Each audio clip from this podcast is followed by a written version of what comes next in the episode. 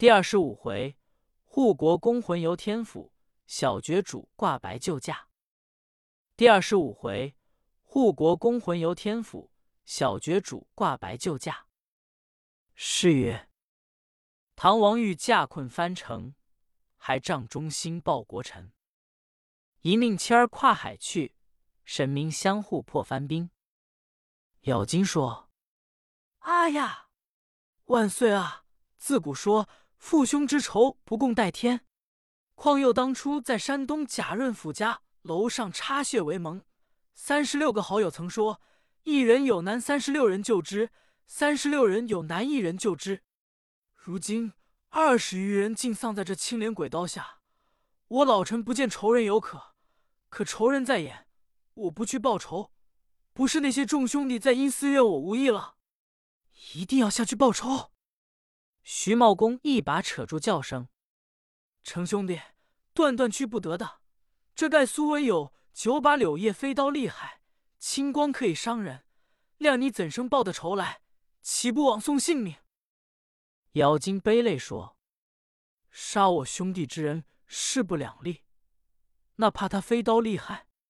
我若死翻将刀下，为国伸丧，倘有侥幸，众兄弟英灵有感，杀的番将首级，岂不是海底冤仇一旦休了？”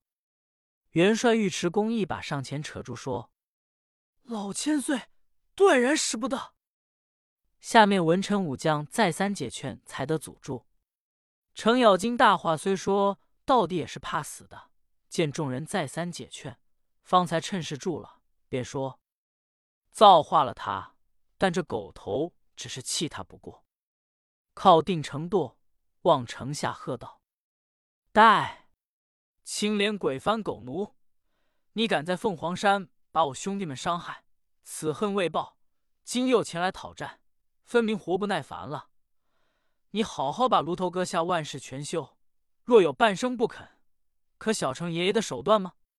我赶下城来，叫你们百万番兵尽皆片甲不留。那盖苏文在底下说：“可恼可恼！本帅看你年高老迈，安想在家，只恐不妙。你还要思量与本帅斗战吗？快留一个名儿是什么？这样夸大口。”程咬金说：“我的大明中原不必说了，就是那六国三川七十二岛，口外无有不知，婴儿闺女谁人不晓？你枉为东辽元帅，大天帮老将之名多不闻的吗？我留个名儿与你，乃我主驾下实受鲁国公姓程双名，称为咬金，可晓得我三十六府厉害？你有多大本事？”敢在城下耀武扬威？盖苏文喝道：“老蛮子，你既夸能，为何不下城来？”程咬金道：“你敢走到护城河边，我有仙法厉害。你在城下，我在城上，有本事取你首级。”盖苏文听说，心中暗暗称奇，说道：“不知什么东西，城上城下多取的命的，带我走前去。”你倒先现你仙法看。咬金说：“还要过来先。”盖苏文把马带进护城河边，说：“快现仙法。”朝廷见他引过盖苏文，只道成咬金果然在中原学了什么仙法来的。其中稀罕看他那小程咬金见盖苏文到了河口，喝叫住：“这看我仙法！”左手攀弓，右手搭箭。望城下射将下去，盖苏文不提防的，哪知这箭夹着面孔上来的，说声：“哎呀，不好！”连忙把头一偏贴，正射伤左耳，鲜血直淋，待转马头回营去了。程咬金好不快活，说：“略报小仇，出我之气。”朝廷便说：“老王兄，你做出来的事就是稀奇的。”朝廷同了诸臣，退到银銮殿商议退藩兵之策。一宵过了，明日大元帅盖苏文又在西城讨战。这一手报，启上万岁皇爷，城下盖苏文又在那里攻城讨战，请陛下降旨定夺。朝廷说：“魏京之计怎么样？”程咬金说：“待我再去赏他一箭。”尉迟恭道：“老千岁又在这里发呆了。昨日他不防备，被你射了一箭；今日他来讨战，还上你的当。待本帅出马前去。”天子道：“不可出马。你难道不晓他有飞刀的吗？”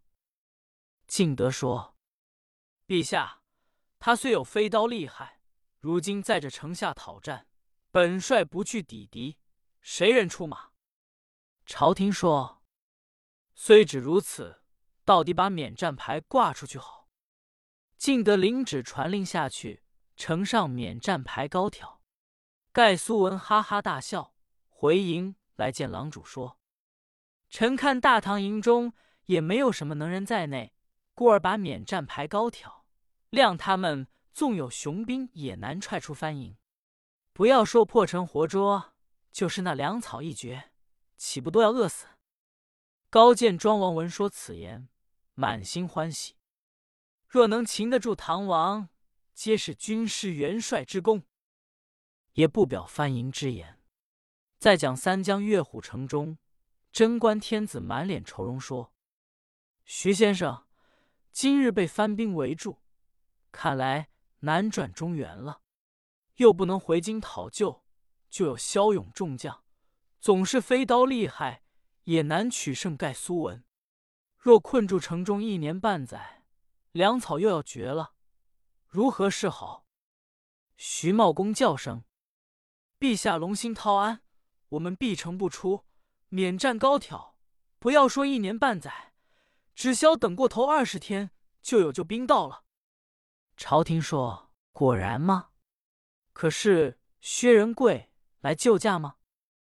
茂公说：“不是薛仁贵。”朝廷说：“这么倒是张环不成？”茂公说：“一发不是。从今日算去，有了二十天。”还陛下有人救驾变了，若不准，便算不得臣的阴阳定数了。天子道：“不差，徐先生阴阳有准，定算无差。且闷坐过去等这二十天看。自此番将日日攻城讨战，老主意不去理他。正是光阴迅速催人老，日月如梭小夜奔。少表贞观必成不战老等救兵。”单讲大国长安护国公秦叔宝临终这日，相传各府小爵主到床前，一个个教训说：“我当初幼年间视死如归，枪刀内过日，不惜辛苦，才做到一家公位。汝等正在青年少壮，当干功立业，不可偷懒安享在家。我死之后，须当领兵前去保驾立功。我儿过来，为父一点忠心报国。”就是尉迟恭督兵保驾，闻报一路平安，为父不能脱胆放心，思量病好，还要去保驾。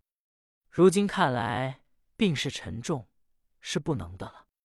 魏父堂有三长两短，功名事大，祭葬事小，或三朝五日，将来并练了，也不必守孝。单人独骑前往东辽，代孝立功，为国尽忠，方为孝子。为父死在九泉，自当保护你立功扬名后世，孩儿尽孝，天下人知。若忘我今日临终之言，算为逆子了。怀玉含泪跪领教训。秦琼又叫罗通过来说：“侄儿，你虽在牧羊城，朝廷也是一份之气，将你削职。你母亲乃女流之辈，不知大节，万分不快。”但是古人有两句诗说得好：“人爵不如天爵贵，功名怎比孝名高？”原是劝勉人子事亲之意。你不要拿来认作了真，到底为人功名为大。况且你少年本事高强，伯父未死之言，前去立功，朝廷绝不来见责的。罗通答应叔宝。这一日，各府子侄一个个都是这样吩咐。公子不敢逆命，叔宝归天，丧葬已完，众爵主不忘一命，奏闻殿下，起兵十万，依然罗通督兵。有这一班段家兄弟，滕氏、帝坤、乘铁牛，尉迟浩怀。秦怀玉受父训，教他戴孝立功，为前部先锋。他头戴三梁冠，身穿麻布衣，草索拴腰，脚踏蒲鞋，手执哭丧棒，随身带领三千人马，逢山开路，过海起岸。心飞赶至三江月虎城，刚刚徐茂公所算的二十天，救兵已到。怀玉远远望去，营盘密密不计其数，多是吴弓旗招展，围住四城，并不见本国人马旌旗，心中吃了一惊，打发探子上前打听朝廷安扎何方。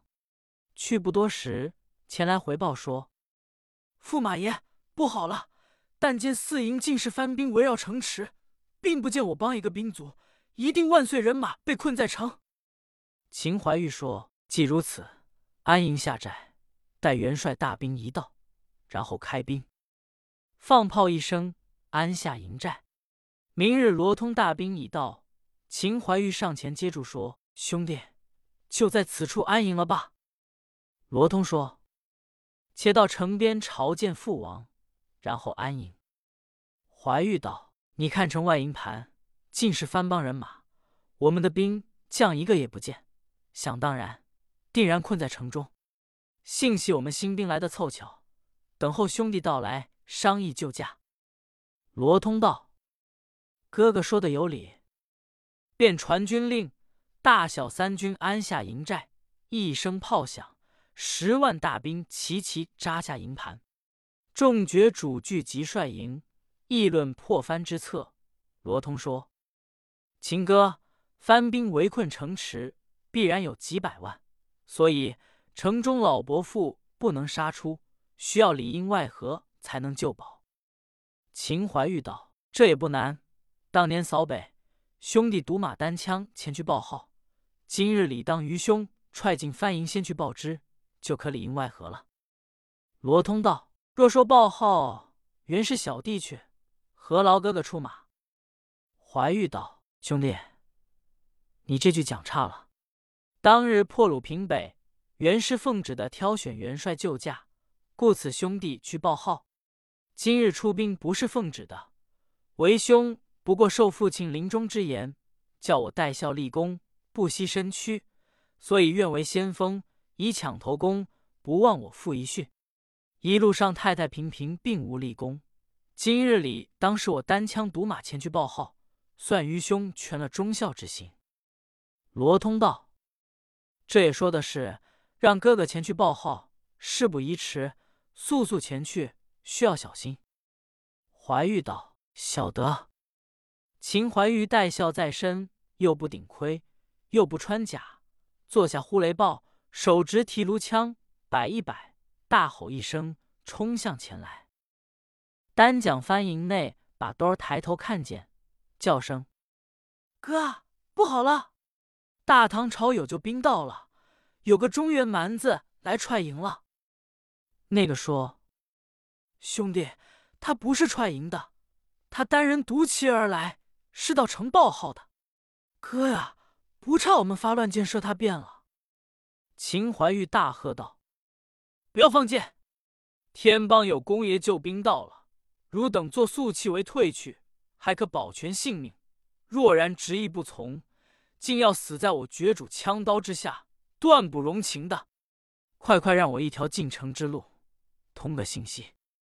众番兵那里肯听，他就大怒说：“你们这般该死的，不肯让路，我绝主也要动脑了！”大呼一声。豁刺刺望着乱箭中冒过来了，冲进番营，手起枪落好挑，识时者散往四城，不识时者枪挑而亡，杀条血路进了第一座营盘，拼着性命杀进第二座营头。这番不好了，那些偏正牙将花至鲁达胡辣，提着一字躺，端把两人刀，四棱剪，举起开山斧，抱定大银锤，拦住在怀玉码头前。一字糖果头就打，两刃刀劈顶良心，四棱剪护身招架，开山斧当面相迎，大银锤前心就盖，好一场厮杀。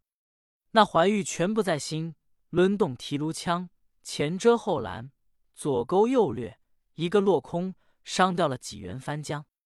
把马一催，又踹进四五座营盘，兵马一发多了，但见枪刀耀目，并无进路。怀玉乃是少年英雄，开了杀戒，碰着枪就死，重重营帐挑开，连踹十座营帐，方到护城河畔。怀玉出的营来，抬头一看，但见岳虎城城上绣出天邦旗号，把马带住，正欲叫城，忽听得两营中豁刺刺一声炮响，齐声呐喊，鼓声如雷，有一员番将冲出来了。秦怀玉抬头一看。但见这袁帆将怎生打扮？头上盔饰生铁，四方脸白如雪，两道眉弯如月，一双眼染白黑，高粱鼻三寸直，兜风耳歪裂裂，狮子口半尺阔，腮下胡根根铁，素白袍蚕丝织，银条甲挂柳叶，护心镜光皎洁，腰挂剑长剑血，虎头靴心石饰，双铁鞭雌雄合，坐下马飞跑出。冲到怀玉跟前，把双鞭一起。秦怀玉把枪抬定，喝道：“来者是谁？快留名儿！”那袁帆相便说：“唐将听着，我乃红袍大栗子盖元帅麾下总兵大将军，姓梅名龙，奉帅主将令保守西城。你有多少本事，敢来侵犯西城？”怀玉大怒说：“不必多言。”赵绝主枪，便举枪便刺。梅龙把鞭相迎，两马相交，枪鞭并举，不上三四回合，马有七八个照面。梅龙有些来不得了，回头叫众将快来！这一班番将枪刀并举，上前把怀玉围住。数十将杀一个，怀玉自然战不过起来了，还算少上豪杰。一条枪抡在手中。前遮后拦，左勾右掠，上护其身，下护其马，杀得秦怀玉呼呼喘气，心中想到：报号要紧，挑了他罢。锦衣锦提炉枪，喝声：“去罢！”一枪望翻，将面门挑来，正中咽喉。梅龙喊声：“不好！”挑在水里去了。这些将官见主将已死。大家走散回营去了。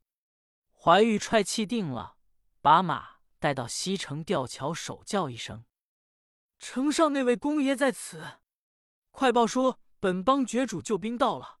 秦怀玉进城要见父王，快快开城。”不表秦公子在城叫号。单讲城中唐天子算到二十天不见救兵，忙问道：“徐先生。”你说算到二十天有救兵到来，今日原不见有兵马来救。茂公说：“臣阴阳有准，祸福无差。此刻中原救兵已在城外了。”尉迟恭说：“国有此事吗？带我上城去看来。”朝廷道：“王兄去看，有救兵速来报朕知道。”敬德答应，上马来至西城，往下一看。只听秦怀玉正在叫城，尉迟恭仔细一看，见吊桥下一员小将身穿重孝，却认得秦琼之子。敬德暗想：难道秦老千岁身故了吗？可惜，可惜！啊，贤侄，令尊病恙，闻得显微，你今一身重孝，莫非已归天去了吗？秦怀玉应道：正是家父身故了。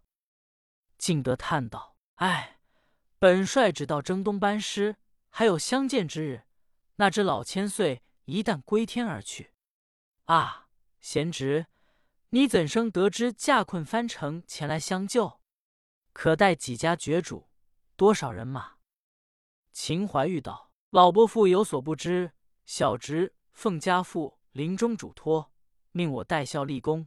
各府兄弟多受家父之命。”要求干功立业，带的雄兵十万，安营大路一侧。